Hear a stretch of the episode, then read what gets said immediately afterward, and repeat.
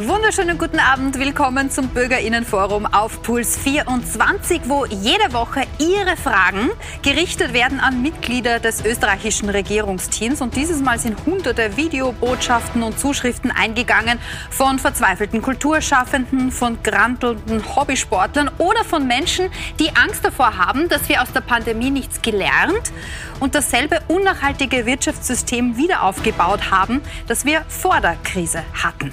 Und Ihre Fragen, danke für die hunderten Zuschriften, die gehen in den kommenden 50 Minuten an. Leonore Gewessler, Bundesministerin für Klimaschutz, Umwelt, Energie, Mobilität, Innovation und Technologie. Schön, dass Sie da sind. Ja, schönen guten Abend. Schönen guten Abend und an Werner Kogler, Vizekanzler und Bundesminister für Kunst, Kultur, öffentlichen Dienst und Sport. Schönen guten Abend. Guten Abend, danke für die Einladung. Wir haben natürlich einen riesen Themenblock, der größte mhm. des heutigen Abends zum Thema Klimaschutz und Wirtschaft. Bevor wir uns da reinstürzen, aber noch ein paar aktuelle Punkte, die aufgepoppt sind am Wochenende oder heute. Der Herr Kogler lächelt schon. Ich glaube, zum Teil können Sie sich schon vorstellen, was da auf Sie zukommt, Herr Vizekanzler. Ähm, die vergangenen Tage haben zum Beispiel bei der Corona-Bekämpfung wieder für ein bisschen Verwunderung gesorgt. Wir haben sehr, sehr viele äh, Zuschriften erhalten von Bürgerinnen und Bürgern, die sagen, ganz verstehen nicht, was da beschlossen wird. Eine von Ihnen stellvertretend, Alexandra Oetzlinger. Bitte schön.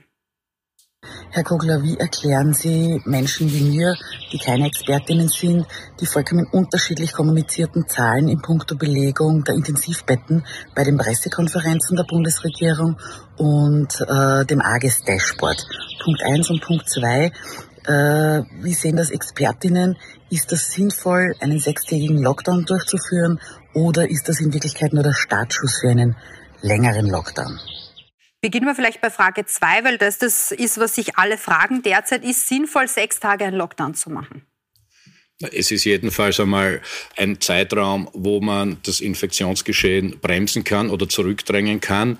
Richtig ist, dass wir früher äh, immer 10 bis 14 Tagesintervalle gehabt haben, äh, bei teilweise höheren äh, Inzidenzen. Jetzt einmal geht es darum, und deshalb heißt das ja auch Osterruhe, da Geschwindigkeit rauszunehmen. In der Tat ist es dort, wo es besonders dramatisch ist, und die Lage ist dramatisch, in Wien, Niederösterreich und Burgenland, ist es so, dass an Verlängerungen gedacht wird. Wir haben heute mit dem Bürgermeister von Wien diesbezügliche Gespräche gehabt, die Regierungsspitze, der Gesundheitsminister, aber auch auch die befreundeten Landeshauptleute aus Niederösterreich und Burgenland. Und das ist tatsächlich so, äh, offen möchte ich das bekannt geben, auch zur Stunde ein Thema, ob und inwieweit nicht gleich zehn Tage oder 14, so wie äh, diese Einheiten in der Regel beschrieben werden, dass sie besonders gut wirken, äh, verlängert werden. Mhm. Warum? Das hängt mit der Frage 1 zusammen, weil wir eine dramatische Situation auf den äh, Intensivstationen haben und immer hat alle Landeshauptleute und die Regierungsspitze und dem Gesundheitsminister ein gemeinsames Prinzip geleitet. Und das geht so, alle, die in Österreich ein Intensivbett brauchen, sollen auch eines bekommen. Und das mhm. betrifft ja nicht nur diejenigen, die an Corona erkrankt sind, sondern auch die anderen, weil mittlerweile müssen ja äh, Operationen verschoben werden und wir müssen den, den Betrieb der Intensivbetten äh, aufrechterhalten können. So schaut's aus. Deshalb genau, weil am AGES-Dashboard, um zu der Frage gleich zu kommen, die die Frau Oetzing auch gestellt hat, werden ja auch jene Intensivbetten gelistet, die man im alleräußersten Notfall noch binnen von einer Woche verfügbar machen könnte, sollte man die tatsächlich tatsächlich brauchen. Aber wie wir ja gehört haben von zahlreichen äh, Berichten von Spitalsärztinnen und Ärzten, ist die Lage jetzt schon relativ eng. Jetzt finde ich schön, dass Sie die Landeshauptleute, befreundete Landeshauptleute genannt haben. So kommt es nicht immer rüber. Äh, was, äh, glaube ich, in der Öffentlichkeit angekommen ist, ist ein ähm, kleinteiliges politisches Gerangel um Minimalkompromisse, wo Wien jetzt sagt, super, wir sperren zu bis 11. April, Niederösterreich, Burgenland sagt, wir überlegen noch. Müssten Sie da dem Kollegen Anschober, dem Gesundheitsminister sagen, regier einfach durch, weil sonst dauert das lang und es kommen nur Minimalkompromisse zustande? Na, besser ist es natürlich, wenn alle Entscheidungen im Konsens passieren. Äh, da oder dort äh, hat die Regierungsspitze ja was vorgegeben. Wir erinnern uns ans vorige Jahr, da ist das meiste von der Bundesregierung gemacht worden worden. Mittlerweile, und das wäre im Herbst schon besser gewesen, muss ich dazu sagen, man darf ja auch aus Fehlern lernen, dass wir regionalisierter vorgehen. Und das macht aber dann vor allem Sinn, wenn die jeweiligen Landeshauptleute mit im Boot sind. Hm. Und da, darum geht es genau äh, vor dem Wochenende und äh, heute und jetzt zur Stunde. Also und deshalb auch befreundete Landeshauptleute, weil ich schon den Eindruck gehabt, dass der Herr Bürgermeister, Landeshauptmann von Wien, äh, die Landeshauptfrau von Niederösterreich und der Herr Landeshauptmann aus dem Burgenland da wirklich ein sehr kollegiales Verhältnis pflegen. Mhm. Und wie wäre das dann, wenn Wien jetzt bis 11. zulässt und ab 7. April dann in Niederösterreich im Burgenland alles aufsperrt? Wäre das eine Situation, wo man dann jedes Wiener Kennzeichen kontrollieren müsste in Niederösterreich? Ist das überhaupt durchführbar? Weil dann wäre ja, Ausreise, ja die Wiener Ver Ausreisetests sind eine zweite Frage. Aber wir sehen in Niederösterreich, und da ist die Landeshauptfrau mit Recht, glaube ich, sehr stolz drauf, dass das auch stichprobenartig gar nicht einmal so schlecht funktioniert. Äh, worauf man sich da einigt, kann ich ja nicht vorwegnehmen. Das ist das mhm. eine. Das zweite ist, noch einmal, es sind drei Bundesländer, wo die Intensivkapazitäten am Anschlag stehen. Burgenland, weil Sie das mhm. vorher erwähnt haben, äh, dass der Unterschied, oder die, äh, die Zuseherin eigentlich auch, dass da unterschiedliche Zahlen ähm, äh, kursieren. Ja, das ist insofern richtig, als dass man mal eine Basisauslastung von Intensivbetten hat. Die kann man dann natürlich verschieben oder nach oben drehen. Das ist nur auf die Dauer und im Durchschnitt nicht wünschenswert, weil dann nur mehr Notfälle aufgenommen werden können und notwendige Operationen verschoben werden. Und die Situation tritt jetzt ein. Und mhm. deshalb müssen wir alles tun, äh, um allen, die ein Intensivbett brauchen, auch eins garantieren zu können. Das ist schwierig genug. Im Herbst waren wir an der Kante. Deshalb haben wir ja die Vergleichszahlen und deshalb ist es dem Vorsichtsprinzip und dem Verantwortungsprinzip geschuldet, jetzt so zu handeln. Und mhm. ich hoffe, dass da alle Landeshauptleute in diese Verantwortungskoalition eintreten.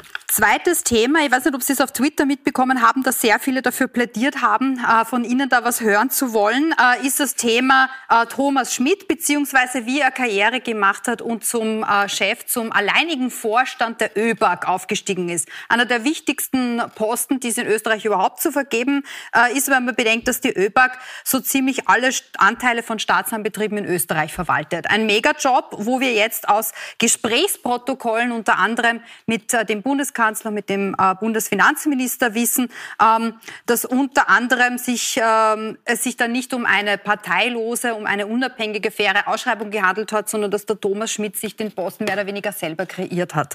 Ähm, was muss das jetzt für politische Konsequenzen haben? Wir wissen, gegen einige der genannten äh, wird vom Staatsanwalt ermittelt. Es gilt die Unschuldsvermutung, aber was für politische Konsequenzen müsste das Ihrer Meinung nach jetzt schon haben? Na, einige Punkte. Äh, die ähm, ÖPAC ist mit Sicherheit eines der wichtigsten Unternehmen als Holding in Österreich. Da braucht man gar nicht äh, herumreden. Äh, deshalb werde ich mich ja da nicht allein auf Twitter verlassen äh, und auf Chatprotokolle. Richtig ist, dass diese Unterlagen meines, ich habe mich vorher noch erkundigt, im Übrigen, meines Wissens noch nicht einmal im, Untersuchungs-, im parlamentarischen Untersuchungsausschuss eingetroffen sind, der ja genau die politische Verantwortung erklären soll und ich denke auch wird. Und bekanntermaßen haben wir gerade die grünen Abgeordneten dort eine sehr kritische Rolle immer eingenommen. Also das wird man tatsächlich bewerten müssen. Zuständig für alles dieses ist ja tatsächlich der Aufsichtsrat, der heißt ja nicht nur zufällig so, der ÖPAC, äh, dieses zu bewerten. Äh, der betrachtet das auch und hat einmal äh, festgestellt, dass die strafrechtlichen Ermittlungen, die es auch gibt, das haben Sie erwähnt, dass die genau verfolgt werden und sobald sich hier heraus aus diesem Anlass was ergibt, werden die sofort handeln. Mhm. Das nächste wird sein, das nächste wird sein, alles zu betrachten, wenn das Konvolut vorliegt. Meines Wissensstands geht es hier äh, um eine Zusammenschau einer Bewertung der Wirtschafts- und Korruptionsstaatsanwaltschaft. Aber ich beglückwünsche all jene, die es schon vorher wissen, wenn es noch nicht einmal im Untersuchungsausschuss ist. Letzte Frage aber dazu. Sie haben die grünen Abgeordneten angesprochen. Die grüne Clubchefin Sigi Maurer sagt, sie würde dem äh, Thomas Schmidt, dem ÖBAG-Vorstand, nahelegen, dass er zurücktritt, schon allein im Interesse des Unternehmens. Legen Sie ihm auch einen Rücktritt nahe? Ich glaube, man muss jetzt wirklich einmal alles zusammenlegen und betrachten. Die Formulierung war, glaube ich, auch so, äh, dass äh, der äh, Herr Schmidt wohl selber auch überlegen wird müssen, ob er, wie es in anderen Fällen vergleichbar auch so ist, ob er unter diesen Umständen, unter diesen Umständen das noch ausfüllen kann. Die Frage ist berechtigt, die muss ihm gestellt werden, die stelle ich ihm auch. Und ja, da mag schon, äh, da mag schon ein Urteil dabei sein, dass da lautet, dass einige an seiner Stelle äh, diesen Schritt äh, schon setzen würden. Mhm. Äh, richtig und wichtig ist, das im Gesamten anzuschauen und möglicherweise kann der Untersuchungsausschuss da auch einen Zwischenbericht ab. Und der Finanzminister, die Opposition fordert geschlossen den Rücktritt. Ich glaube, wären die Grünen in der Opposition, wären sie eine Stimme, die das auch fordern würde. Können Sie ihm unter den gegebenen Umständen noch vertrauen, dass er seinen Job gut ausfüllen kann? Ja, auch dem Finanzminister wurde diese Frage gestellt, auch von uns. Das wird er selber mit beantworten müssen, wie weit er äh, noch genügend Kapazitäten hat, seinen Job auszuüben. Und ich denke, er hat sie beantwortet. Auch die Misstrauensanträge im Parlament sind abgestimmt worden. Äh, man muss äh, dann schon die Kirche im Dorf lassen, denke ich. Wir und das Justizministerium ist ja bei den Grünen. Ja, wir haben ziemlich viel, äh, ziemlich viel uns von verschiedenen Seiten anhören müssen, äh, dass die Justiz auf diese Art und Weise unabhängig arbeiten kann. Und das ist ja, glaube ich, nicht so häufig vorgekommen, dass bei einem amtierenden Minister eine äh, Sicherstellung vorgenommen wurde, sprich Hausdurchsuchung. Mhm. Äh, das alles, das alles ist möglich. Ich weiß nicht, wann das früher so war. Das sollte man mal und zwar objektiv und, und ohne Wertung anerkennen, weil nur so wird es gelingen, dass auf diese Art und Weise die Justiz auch ermitteln kann, wenn gleichzeitig damit keine Vorverurteilungen verbunden sind, weil sonst hängt sich das ja alles im Kreis herum selber auf, weil wenn jeder Ermittlungsschritt schon eine Verurteilung ist, dann kann man die Ermittlungsschritte nicht in dieser Art und Weise gelten lassen. Also ich würde da schon um äh, Objektivität ersuchen und äh, die Justiz ermittelt und die auch ohne Ansehen der Person dafür sorgen wir ja und dann wird man die Ergebnisse sehen. Jetzt gibt es ja auch viele äh, Stimmen, die Gernot Blümel in dem Fall verteidigen, äh, die Thomas Schmidt in dem Fall verteidigen und sagen, das ist auch völlig normal, äh, dass man politisch nahestehende Personen in wichtige Funktionen setzt. Jetzt stehen Sie, Frau Gewessler, einem Riesenministerium vor, in dem es sehr viele Posten zu vergeben gibt in staatsnahen Unternehmen. Können Sie da garantieren, dass immer nur der Beste und Qualifizierteste oder die Beste und die Qualifizierteste ähm, an diese Positionen kommt, unabhängig davon, ob Sie sich politisch mit diesen Menschen verstehen? Also ja, ganz klar, es gehört zur Verantwortung als Ministerin, als Minister, dass man insbesondere in staatsnahen Unternehmen oder in Unternehmen im, im Eigentum der Republik Aufsichtsräte besetzt. Und wie mache ich das? Ich suche kompetente, hochfähige Menschen, die diesen Job in einem Aufsichtsrat in der vollen Verantwortung, in der vollen Unabhängigkeit mit der Fülle ihrer Kompetenzen auch ausfüllen. Und zweiter Punkt, ja, ich stehe dazu, wir brauchen mehr Frauen in Führungsverantwortung. Das heißt, ich achte auch darauf, dass wir die vielen hochkompetenten, fähigen Frauen, die wir in unserem Land haben, auch in Führungsverantwortung kriegen. Deswegen freue ich mich, dass ich viele gute Menschen, hochqualifizierte Menschen für die Positionen finden kann und darunter mittlerweile 49 Prozent Frauen. Also der mhm. Frauenanteil ist von 37 auf 49 Prozent gestiegen in den Aufsichtsräten des BMK. Dann tauchen wir ein ins große Thema Wirtschaft und Klima, wo sehr, sehr viele engagierte, vor allem auch unter 20-jährige äh, Menschen sich bei uns gemeldet haben, die da mitdiskutieren äh, wollen, was wir natürlich sehr, sehr cool finden. Als erste am Wort ist Lena Strobel. Sie ist Schülerin und jetzt via Skype mit uns verbunden. Halli, hallo. Ihre Frage, bitteschön. Ähm, wie unsere Wirtschaft jetzt wieder hochgefahren wird, hat einen maßgeblichen Einfluss auf unsere Zukunft. Wie können Sie gewährleisten, dass jetzt nicht wieder Steuergelder in unsere klimaschädliche Wirtschaft fließen, sondern die Corona-Hilfen genutzt werden, um unsere Wirtschaft klimafreundlich umzubauen? Frau Gewessler. Ja, ganz herzlichen Dank für die Frage, liebe Lena Strobel. Also das ist tatsächlich einer der Knackpunkte, vor, der wir jetzt, vor denen wir jetzt stehen. Jede Krise ist eine Zäsur. Und in jeder Krise kann man sich überlegen, wie man die Weichen stellt, wie man sie so stellt, dass man besser, widerstandsfähiger, kräftiger aus dieser Krise herauskommt. Und genau das müssen wir jetzt auch in der Corona-Pandemie tun, mit all ihren wirtschaftlichen und sozialen Auswirkungen. Und die Antwort auf diese Krise, das ist der Klimaschutz, weil ich bin 100 Prozent überzeugt davon, der Klimaschutz ist das beste Konjunkturprogramm. Der schafft Arbeitsplätze, der macht eine zukunftsfähige, stabile Wirtschaft und wir tun was für den Klimaschutz. Also dreifacher Nutzen mit einer äh, Maßnahme. Und deswegen tun wir das auch sehr konsequent. Auf der einen Seite, indem wir den Klimaschutz voranstellen, sei es auf der EU-Ebene mit dem Green Deal oder dem Wiederaufbaufonds, sei es in Österreich wo wir massiv in den Klimaschutz investieren, mit dem größten Bahnausbaupaket, das wir jemals gemacht haben, mit der Frage der Sanierungsoffensive und der, des Raus aus Öl- und Gasprogramms, also rein in die erneuerbaren Energien. Weil das schaffen wir damit auch in Österreich. Wir schaffen zukunftsfähige Jobs. Das ist die Elektrikerin aus der Region, die die Photovoltaik montiert. Der Installateur aus dem Ort, der die Heizung tauscht. Mhm. Und genau darum geht's. Die Frage bezog sich, da muss ich jetzt noch mal einhaken, aber genau. auf die Corona-Hilfspakete, mhm. die ja an sich nicht wahnsinnig grün waren. Jetzt mal abgesehen von der Investitionsprämie, äh, wo man die doppelte Investitionsprämie lukrieren kann, wenn man Geld in etwas steckt, das unter anderem eben auch dem Klimaschutz nutzen würde. Mhm. Aber ansonsten ging es doch bei sämtlichen Hilfsmilliarden, die da ausgezahlt wurden, eher darum, die Strukturen, wie sie waren, zu erhalten. Also wir haben sicher verschiedene Phasen in, in so einer Wirtschaftskrise. Da geht es einmal darum, unmittelbar auch zu stabilisieren, Menschen aus, in Kurzarbeit äh, zu ermöglichen, damit man Menschen in Beschäftigung hält. Aber überall dort, wo es möglich war, und das war wirklich durchgängig, haben wir den Klimaschutz vorangestellt. Im Investitionsprogramm, das haben Sie erwähnt, auch in der Investitionsprämie. Und das möchte ich schon auch noch einmal äh, näher beleuchten, weil mit der Investitionsprämie haben wir was gemacht in Österreich, was wir wirklich vorher noch nie gemacht haben. Wir haben Unternehmen, die äh, Investitionen in die reale Wirtschaft gemacht haben, also damit in zukünftige Strukturen, in zukünftige Produktionsanlagen ermöglicht, dass sie, wenn sie in Klimaschutz investieren, äh, die doppelte Prämie kriegen. Aber wir haben auch, und auch da ging ja die Frage von der Lena Strobel hin, wir haben klimaschädliche Subventionen ausgeschlossen. Das heißt, jemand bekommt 14 Prozent Förderung für Photovoltaikanlage und erneuerbares Heizsystem, aber 0 Prozent Förderung für eine Gasheizung, eine Ölheizung, einen Diesel-Lkw. Mhm. Und genau darum geht es auch in allen anderen Maßnahmen, die wir setzen, von, vom Schulen, Bauen bis eben zum Investitionen fördern, bis zur Forschungsförderung, die Weichen Richtung Klimaschutz zu stellen. Lena, bist du happy mit der Antwort? Gibt es noch eine Nachfrage von deiner Seite? Nachfragen gerade nicht. Ich hoffe nur, dass es schlussendlich wirklich alles umgesetzt wird und dass wir da klimapolitisch echt gescheit in die gescheite Richtung lenken. Das kann ich versprechen. Ich bleibe dran. Das war meine Motivation, in die Politik zu gehen. Das ist sie nach wie vor jeden Tag. Ach, gescheit sein ist aber oft so schwierig. Dankeschön, Lena, fürs, äh, fürs Fragen stellen. Wir bleiben beim Thema, denn es gibt wirklich so viele besorgte Menschen, ähm, die sich fragen, ob wir wirklich immer für die richtigen Dinge das Geld ausgeben. Eine dieser Fragenstellerinnen hat uns eine Videobotschaft geschickt. Lea äh, Zuleger, bitteschön. Hallo, ich bin die Lea, ich bin 20 Jahre alt und Schülerin.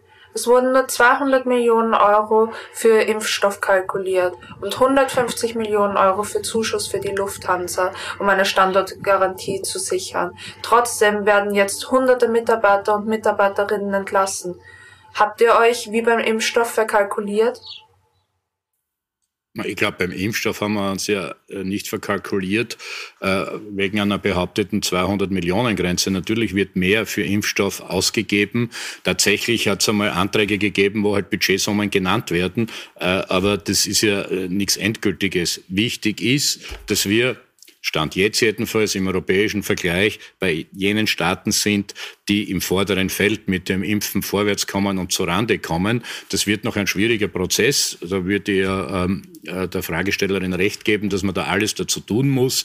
Äh, aber dass es einen absoluten Kostendeckel gegeben hätte, äh, dem muss ich da entgegentreten. Mhm. Ähm, das andere ist, ähm, bei der Auer, die Frau Klimaschutzministerin wird sicher gleich auch noch ergänzen können, aber es muss schon klar sein, dass wir auf der einen Seite aus Standortgründen nicht über Nacht alles einschlafen lassen können und dann fliegen uns, äh, dann fliegen uns andere Fluggesellschaften um die Ohren in benachbarten Flughäfen. Das war das eine. Es hat Standort- und Arbeitsplatzargumente gegeben, das stimmt. Gleichzeitig wollen wir aber mit dem Flugverkehr das wird die Corona-Krise im Übrigen bringen. Es wird eine Zeit lang weniger sein, auch die nächsten Jahre noch als vorher. Aber auch aus Klimaschutzgründen wollen wir doch deutlich abnehmend fliegen, sodass es beides nicht geben kann. Ja, weniger fliegen, aber mehr Arbeitsplätze am Flugplatz mhm. äh, und am Flughafen. Dafür möchte ich schon Verständnis werben. Und wenn man genau hinschaut, wenn man genau hinschaut, hat die Auer im Wesentlichen diese Pläne schon weit vor der Corona-Krise gehabt, weil die ja sowieso schon erkannt haben, dass sie mit dem Mitarbeiterinnen und Mitarbeiterstab nicht weitermachen können. Mhm. Corona-bedingt werden es, glaube ich, relativ wenige sein, die zusätzlich gekündigt werden. Jetzt sehen, Sie sehen halt die Bürgerinnen und Bürger, die Auer hat ein Riesenhilfsprogramm bekommen. Ja, nicht nur von, nicht nur, aber auch von der Republik Österreich. Wir haben ihnen 150 Millionen äh, bezahlt und gleichzeitig sieht das Sparprogramm vor, dass bis 2023 trotzdem 1300 Stellen abgebaut werden. Jetzt hat der Herr Vizekanzler schon ausgeführt, na ja, äh, den Stellenabbau hätte es zum Teil vielleicht auch so gegeben. Ja, mit Trotz Sicherheit, Entschuldigung, das ja. wissen wir ja. Den größten Teil, das hat ja die Auer, hat ja schon einen langfristigen Plan gehabt, wo das immer schon drinnen war. Ja, schon. Aber was ist dann trotzdem wert, ihr ein solches, äh, ein solches Paket zu schnüren, das man ihr gibt, ein solches Unterstützungspaket? Also, liebe Lea-Zuleger, wir haben die Frage habe ich ganz oft bekommen. Und wir haben uns wirklich intensiv damit beschäftigt. Und ich glaube, man muss immer auch in dem Moment, wo man entscheidet, wissen, warum tut man es. Das eine ist, was wäre die Alternative gewesen? Es hätten am Flughafen Wien die Billigfluglinien übernommen, wie die Aasgeier. Und ich kann eines sicher sagen, da ist der Klimaschutz nicht im Vordergrund, da sind auch die sozialen Rechte der Mitarbeiterinnen und Mitarbeiter nicht im Vordergrund. Und das Zweite war, ja, die Luftfahrtindustrie ist enorm gefordert im Klimaschutz. Enorm gefordert. Und das heißt, wenn wir jetzt hier ein Paket schnüren, dann geht das nur mit Klimaschutzauflagen. Und das haben wir gemacht. Klimaschutzauflagen für die Auer, Einstellung von Kurzstreckenflügen, zum Beispiel in ähm, Salzburg-Wien ist bereits eingestellt, äh, Wien-Linz, Detto, Südstrecke wird folgen mit dem Ausbau der Bahn. Und wir haben dafür gesorgt, dass wir gleichzeitig in die umweltfreundliche Mobilität investieren. Das heißt in die Bahn. Wir haben zeitgleich 500 Millionen Euro in den Ausbau der Bahn, insbesondere in den Ausbau der Nachtzüge, äh, Nachtzüge investiert, weil die Zukunft auf der Kurzstrecke, in die Nachbarländer, in viele der Distanzen, die wir jetzt noch fliegen, die wird die Bahn sein. Und mhm. deswegen muss man trotzdem den Menschen, die in der Flugindustrie arbeiten, eine Perspektive geben. Und wir machen das teilweise sehr konkret, indem äh, die ÖBB Mitarbeiter und Mitarbeiterinnen Dauer aufnimmt. Nun ist es so, dass das Thema Flugverkehr und Flughafen Wien, das, das steht so symbolisch für das, was wir heute besprechen wollen. Dementsprechend sind auch viele Fragen und Anliegen dazu eingegangen. Als nächstes am Wort ist Severin Kolb. Die dritte Piste des Flughafens Wien ist noch immer in Planung. Wie lassen sich steigender Flugverkehr und das Bauprojekt mit den Pariser Klimazielen und dem Fakt vereinbaren, dass Österreich schon heute punkto Bodenversiegelung europäischer Spitzenreiter ist? Das ist nicht vom Tisch, die dritte Piste. Also der Flughafen hat es diplomatisch formuliert. Er hat gesagt, das Projekt äh, liegt auf Eis. Und ganz ehrlich gesagt, das ist eine gute Entscheidung. Und zwar aus vielen der Gründen, die jetzt auch im Beitrag genannt wurden aber auch also aus Klimaschutzgründen, weil wir einfach in Zukunft weniger fliegen werden, weil die Bahn die attraktivere, die klimafreundliche Alternative ist. Und ich würde aber schon sagen, dass sehr viele von Ihren Kolleginnen und Kollegen der ÖVP das völlig anders argumentieren würden und sagen würden, schon alleine aufgrund äh, des Wettbewerbs, des Standortwettbewerbs, das es gibt, müssen wir die dritte Piste haben. Also sind Sie da nicht ein bisschen zu optimistisch, wenn Sie glauben, auf Eis legen bedeutet in Wahrheit gegessen? Das würden sehr viele nicht so sehen. Na, also die, erstens gibt es zahlreiche internationale Entwicklungen, wenn wir uns die großen Flughäfen anschauen. Heathrow, Schiphol, alle haben den Ausbau der Infrastruktur abgesagt. Und wenn wir uns anschauen, der Herr äh, Vizekanzler hat es vorher schon erwähnt, die Perspektive, die Flugindustrie wird sich ändern. Wir werden in Europa weniger fliegen. Ja, wir werden auch in Zukunft fliegen, Langstrecke, nach Peking, nach New York, nach Buenos Aires. Ja? Mhm. Da werden wir auch in Zukunft fliegen. Aber auf der kurzen Distanz sind einfach andere Verkehrsmittel sinnvoller, bequemer, günstiger bald mit dem S23-Ticket. Und äh, da, da werden wir einfach verlagern und verlagern müssen. Und dementsprechend ist das auch wirtschaftlich eine vernünftige Entscheidung für den Flughafen, die dritte Piste auf Eis zu legen. Wir bleiben beim Thema Verkehr und gehen zur Heiligen Kuh, nämlich äh, zum, jedenfalls in Österreich, zum Autofahren. Äh, wir haben jetzt via Skype live bei uns äh, Franz Jesauer. Er ist Journalist, unter anderem ist er Chefredakteur des Motormagazins motorblog.at. Sind Sie schon in unserer Mitte, Herr Sauer? geht gerade noch nicht, höre ich. Mhm. Ähm, gut, dann äh, kommen wir vielleicht noch zum zweiten Punkt, den wir gehört haben äh, von Severin Kolb. Zum geht Thema. okay, geht, sagt die Regie, wunderbar. Hallo. Hallo. Hallo, Herr Sauer. Ähm, Sie wollten sich einbringen zum Thema ähm, äh, Ökologisierung des Straßenverkehrs. Was wäre denn Ihre Frage, bitteschön? Naja, Ökologisierung des Straßenverkehrs. Ich hätte eine Frage zur generellen Besteuerung der Fahrzeuge.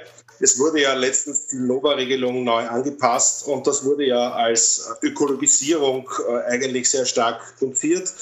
Der Herr Vizekanzler hat da gleich äh, während der Pressekonferenz äh, salopp die Leute, die Porsche-Fahrer angesprochen.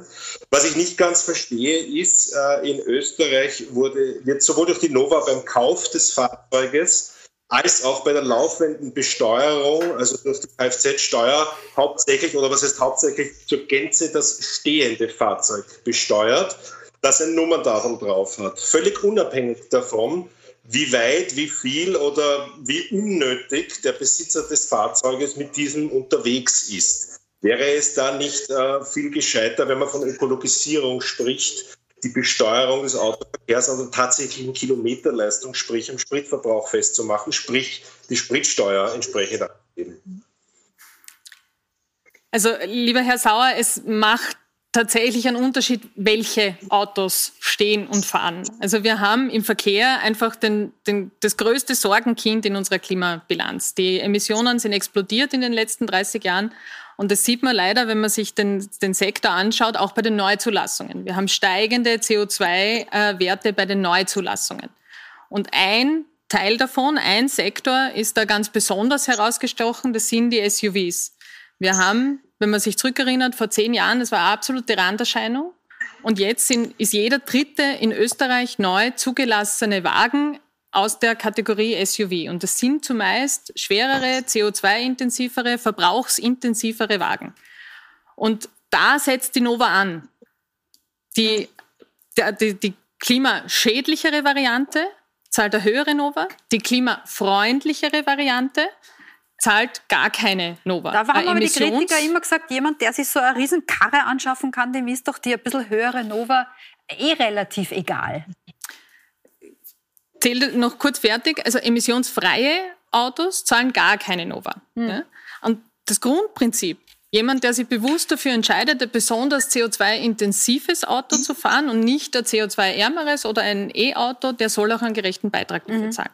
Und das ist das Grundprinzip das in der ganzen Steuerreform, und wir machen diese Steuerreform ja Schritt für Schritt, in der ganzen ökologisch-sozialen Steuerreform auch zum Tragen kommt. Klimaschädliches kriegt einen Preis, äh, Klimafreundliches wird günstiger und das Gleiche gilt dann natürlich auch bei der CO2-Bepreisung. Herr Sassauer. Damit bin ich überhaupt nicht einverstanden. Mit welchem es, Teil äh, davon? Äh, naja, mit, der, mit, das, mit den SUVs zum Beispiel so ein Thema.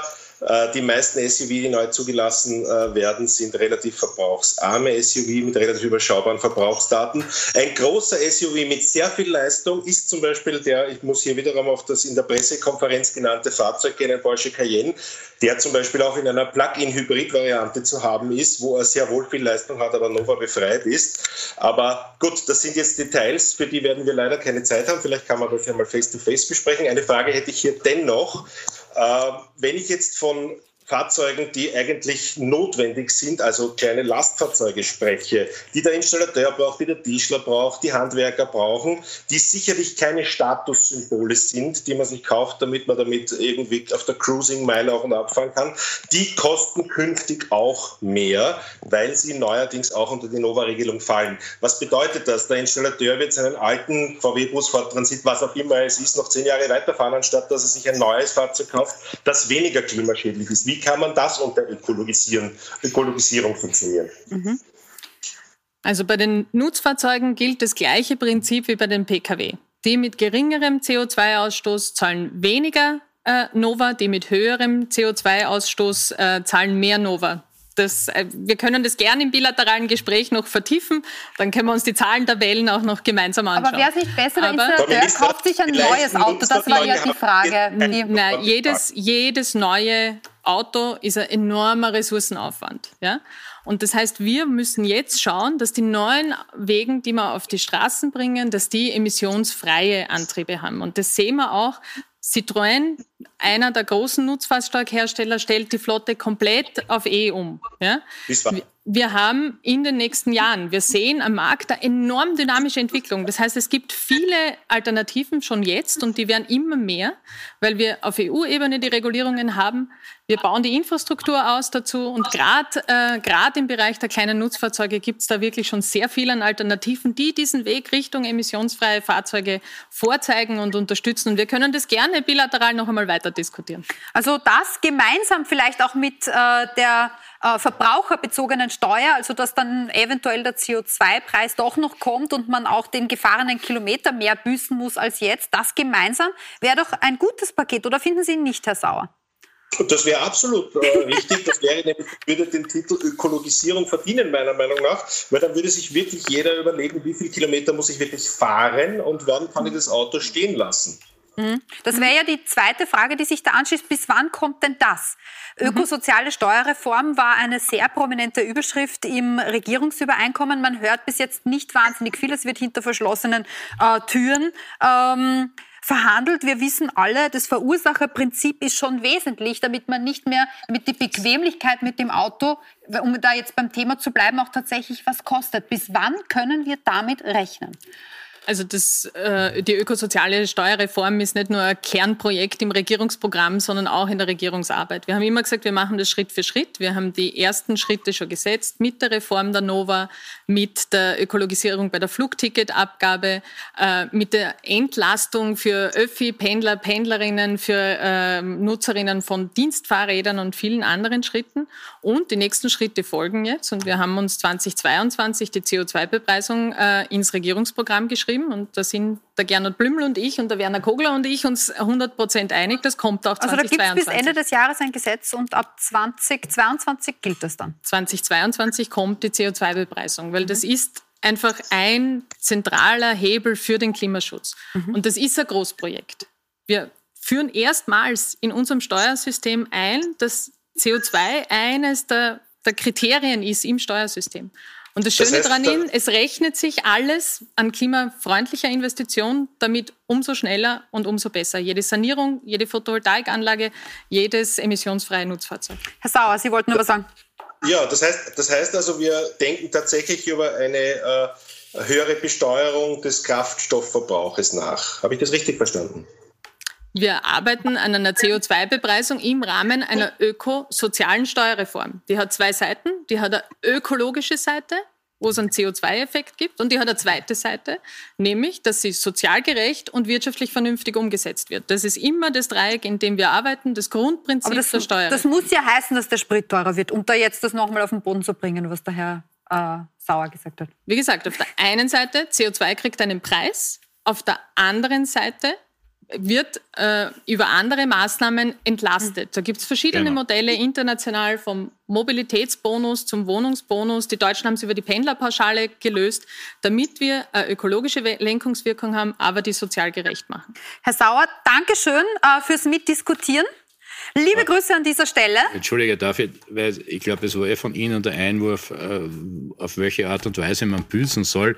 Ich weiß nicht, ob das der richtige Ausdruck ist, weil es, geht ja. ja nicht, es geht ja nicht darum, es geht ja nicht darum, dass jemand büßen soll, sondern am Schluss geht es ja um die Umwelt und um den Klimaschutz.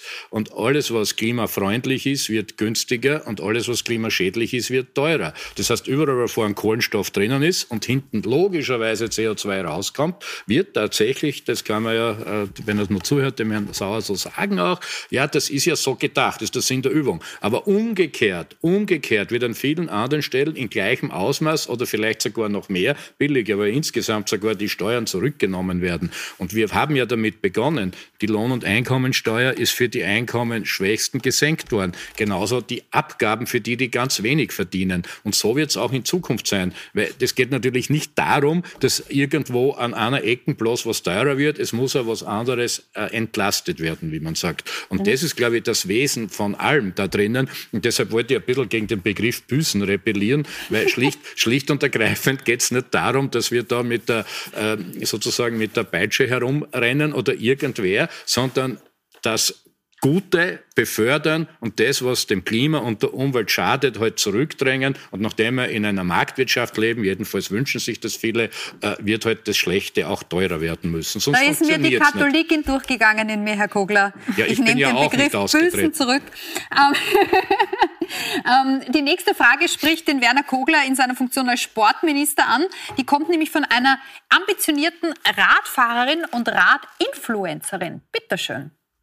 Hi, mein Name ist Nora Turner. Ich bin ambitionierte Rennradfahrerin, aber fahre auch gerne im Alltag mit meinem Fahrrad von A nach B. Heute habe ich zwei Fragen. Herr Kogler, man will Österreichs einzige Radrennbahn ersatzlos wegreißen. Ähm, Österreich hat aber viele Talente in dieser olympischen Disziplin und meine Frage ist daher, was sind Ihre Pläne für den Radsport? Wo ist der Ersatz?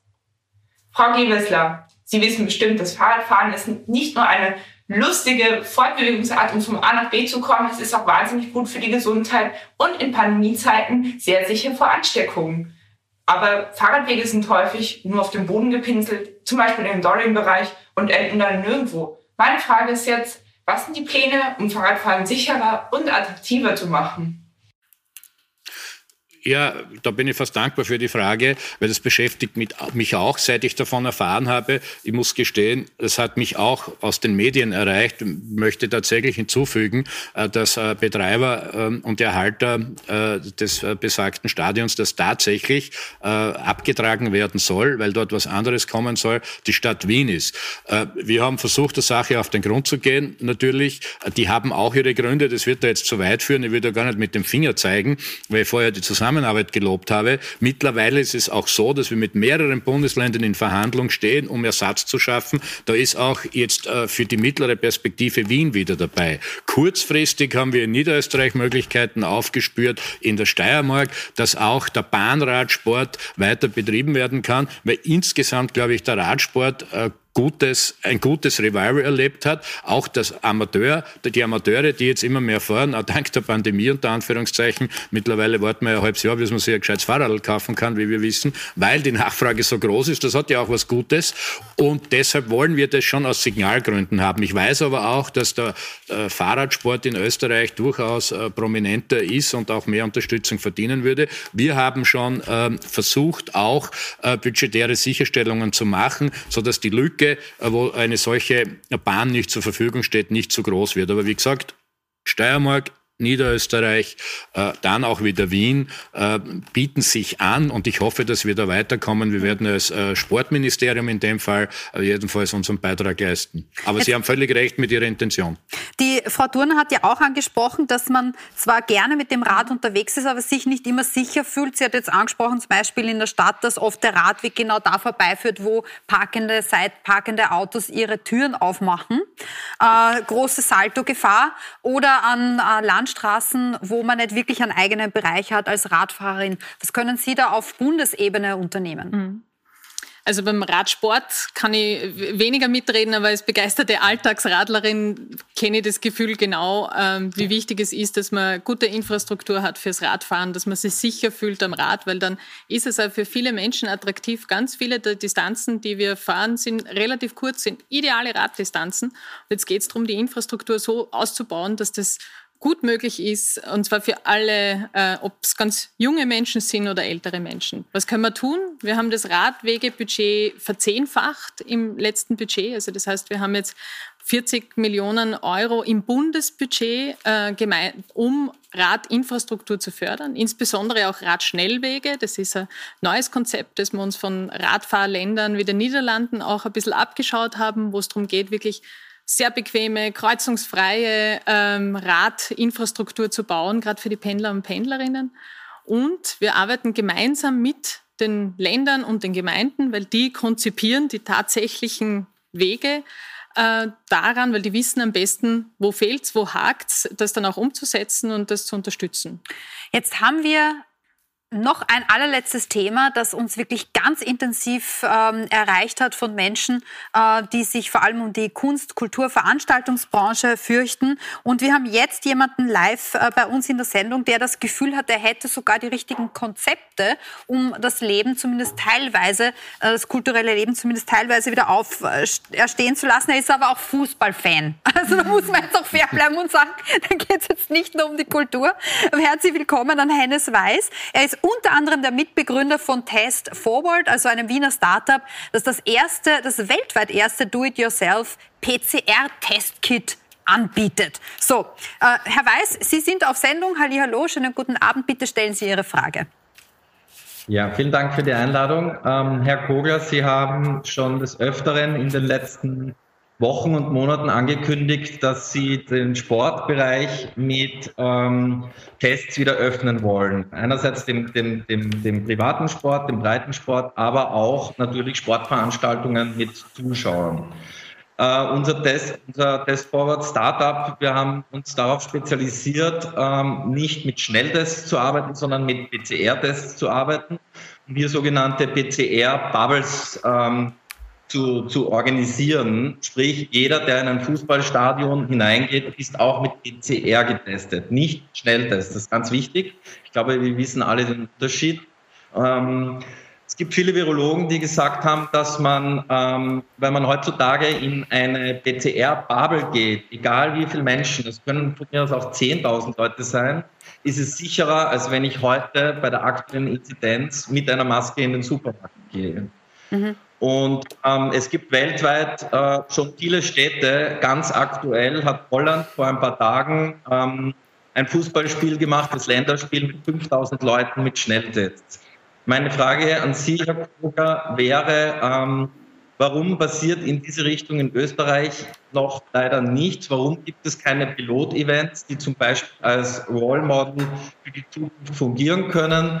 Woran scheitert das hier und ähm, kriegen wir da Ihre Unterstützung, dass wir zum Beispiel, dann bin ich schon fertig, ähm, wir haben jetzt eine Zusage am 1. Mai, äh, Landeshauptmann Kaiser im Wörthersee-Stadion das ÖFB-Cup-Finale zu testen, Zuschauer reinzulassen. Was spricht Ihrer, Ihrer Meinung nach da dagegen oder dafür? Ja, Sie haben Danke für die vielen Hinweise. Sie haben aber auch mehrere Punkte angesprochen. Äh, ich versuche sie zu sortieren, damit ich nicht allzu viel auslasse. Die eine Geschichte ist sozusagen ihre eigene Innovation. Gratulation dazu kann ich natürlich nicht unmittelbar Stellung nehmen. Und selbst wenn ich mir es näher anschauen hätte, bin ich noch nicht der Experte. Ich kann aber, so dass noch nicht geschehen ist oder sinnvoll und notwendig ist, jedenfalls die Kontakte herstellen, auch im Gesundheitsministerium und im Kanzleramt, weil die beiden äh, Ministerien, wenn Sie so wollen, gehen ja immer gemeinsam vor. Und ich aber nur, das ja auch da, gut. damit wir das, das gut auseinander dividieren, ich hacke ganz kurz ein. Also dieses Konzept, äh, wo der Herr Weiß gerade gesagt hat, wenn man in einer Gruppe ist mit lauter PCR-Getesteten, dann ist das sicherer als äh, mit Maske mit, äh, wenn alle FFP2-Masken oder so aufhaben. Das hören Sie auch zum ersten Mal. Also da, da, diese Konzepte werden noch nicht äh, ich habe vor allem, ich habe vor allem gehört, äh, mit welcher Methode und in welchen Zeitabständen hier äh, dann, wenn das so wäre, Vernünftiges äh, gemacht werden kann. Ob das jetzt weniger sicher ist, als äh, wenn eine ganze Menge mit FFP2-Masken möglicherweise ja unter Einhaltung der Abstandspflichten sich trifft, das kann ich natürlich erst recht nicht beurteilen. Da wäre ich ja ein Scharlatan. Ich kann dann aber gern den Zugang der Bundesregierung hier auseinandersetzen. Also Erstens einmal deshalb ja auch die Kontaktvermittlung, falls das noch notwendig ist. Das Zweite ist, äh, es gibt in Österreich äh, sehr wohl eine Modellregion. Ich habe sie auch schon Erkenntnisregion genannt. In Vorarlberg wird alles, alles Mögliche an verschiedenen Testformaten, äh, die auch mit unterschiedlicher Gültigkeitsdauer hier versehen sind, in diese, in diese Richtung geprobt. Drittens, leider muss man auch sagen, in vielen Ländern, wo das jetzt begonnen wurde, hat man diese Versuche zum Teil wieder zurückgenommen, aus ganz einem anderen Grund, weil nämlich vier drittens die Infektionszahlen überall wieder steigen. Und das ist momentan das Hauptproblem. Mhm. Wir also gerade im Sportministerium, äh, sind äh, tatsächlich dahinter mit dem Tag X, wo man wieder wer jetzt dann dazu sagen müssen will, äh, wo man wieder die Infektionszahlen abgeflacht hat oder wenn sie wieder leicht sinken, mit diesem Tag X, und das gilt auch für die Kultur, die sie ja Kultur und andere Veranstaltungen, die Sie, glaube ich, zu Recht mit erwähnt und vertreten haben, äh, dass wir da so vorgehen, dass tatsächlich die Tests mit welcher Konfiguration auch immer. Die unsichereren, wenn noch welche dabei sind, brauchen eine kürzere Dauer. Die sichereren könnten sogar eine längere Zeitdauer haben. Das alles ist aufgegleist. Wir müssen nur noch den Tag abwarten, weil wir das loslassen können, weil es gibt nämlich ein Gesamtproblem schon. Wir reden die ganze Zeit jetzt von der Ostregion heute schon. Wir haben einfach zu hohe Zahlen. Das Ziel mhm. ist auch,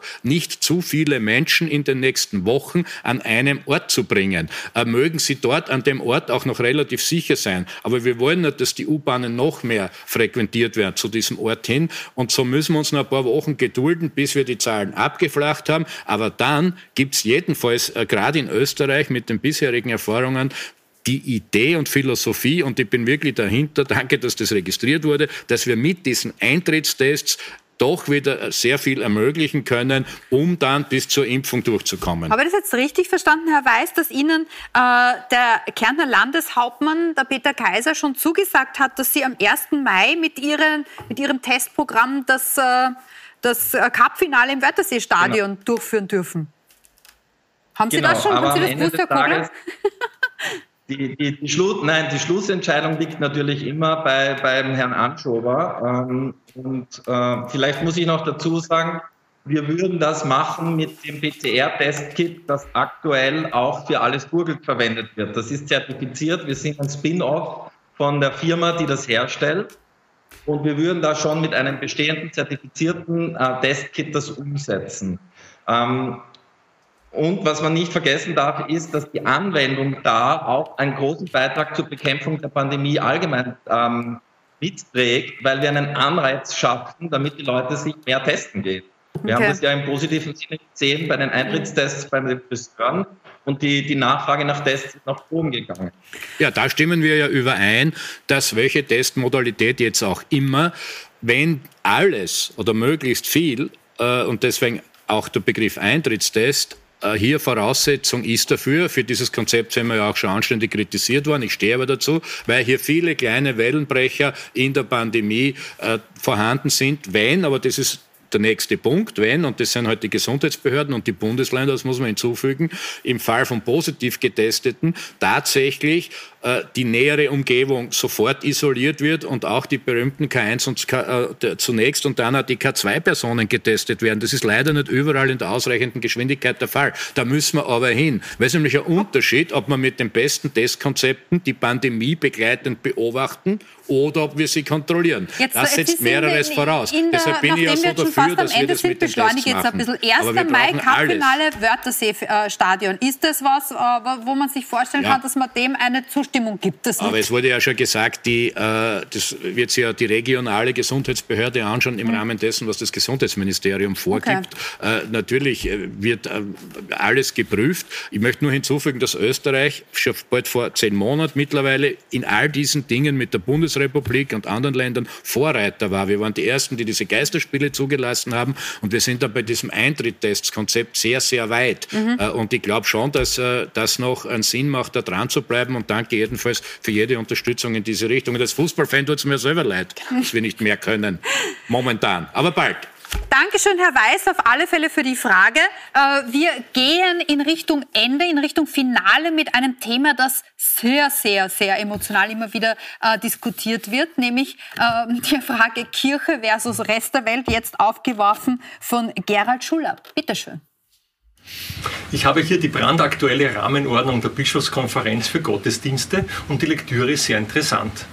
Das Singen von bis zu vier Gesangssolistinnen ist erlaubt in der Kirche, im Theater ist sie verboten. Das Zusammensitzen von haushaltsfremden Personen in geschlossenen Räumen in der Kirche erlaubt, im Theater verboten. Nicht einmal die Mundkommunion ist explizit verboten. Ich frage mich, warum kriegen Religionsgemeinschaft ständig von ihnen eine Extrawurst gebraten, während Kultur und Sport hintanstehen müssen. Können Sie es mir in 50 Sekunden beantworten, ja, Herr Kugler? Ich habe nicht den Eindruck, dass wir hier extra was braten.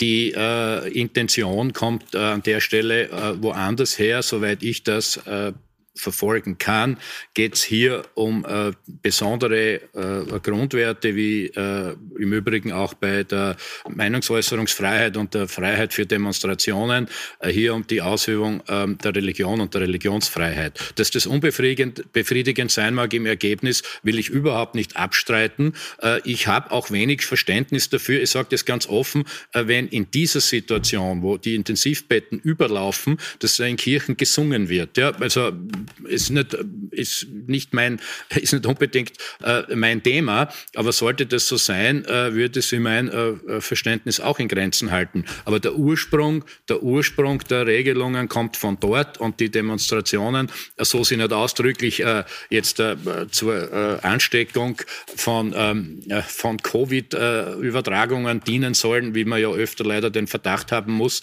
sind ja auch zugelassen. Mhm. so würde ich das einordnen. Und für Kunden Kunst, Kultur und Sport, äh, wie gesagt, mit Hochdruck, mit Eintrittstests. Und da werden wir sicher bei den ersten Ländern sein in Europa, die dabei sein werden, so wie sie auch im letzten Frühjahr und Sommer war. Da waren wir auch bei den ersten, bei denen relativ viel ermöglicht wurde. Dann sage ich Dankeschön an Leonore Gewessler und Werner Kogler fürs Fragen beantworten. Vielen, vielen lieben Dank für die vielen Zuschriften und Fragen, die wir von Ihnen bekommen haben.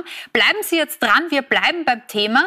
Äh, Puls 24 Infodirektorin Corinna Milborn setzt sich mit der aktuellen Pandemiebekämpfungsstrategie der Regierung auseinander und wirft einen sehnsüchtigen Blick in Zero-Covid-Nationen und Zero-Covid-Gegenden. Wir wünschen jedenfalls einen schönen Abend und viel Vergnügen damit.